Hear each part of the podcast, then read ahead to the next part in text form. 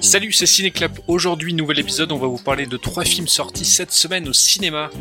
Euh, Thibaut Ouais.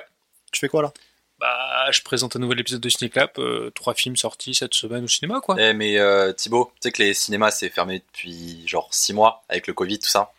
Mhm.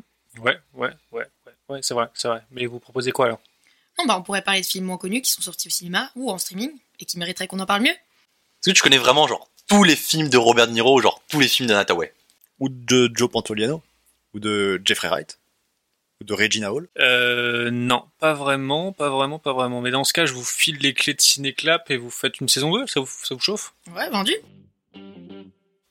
Cinéclap, c'est le podcast cinéma qui vous fait découvrir des films un peu connus mais pas trop quand même. Toutes les deux semaines on va parler d'un film qui gagne à être connu.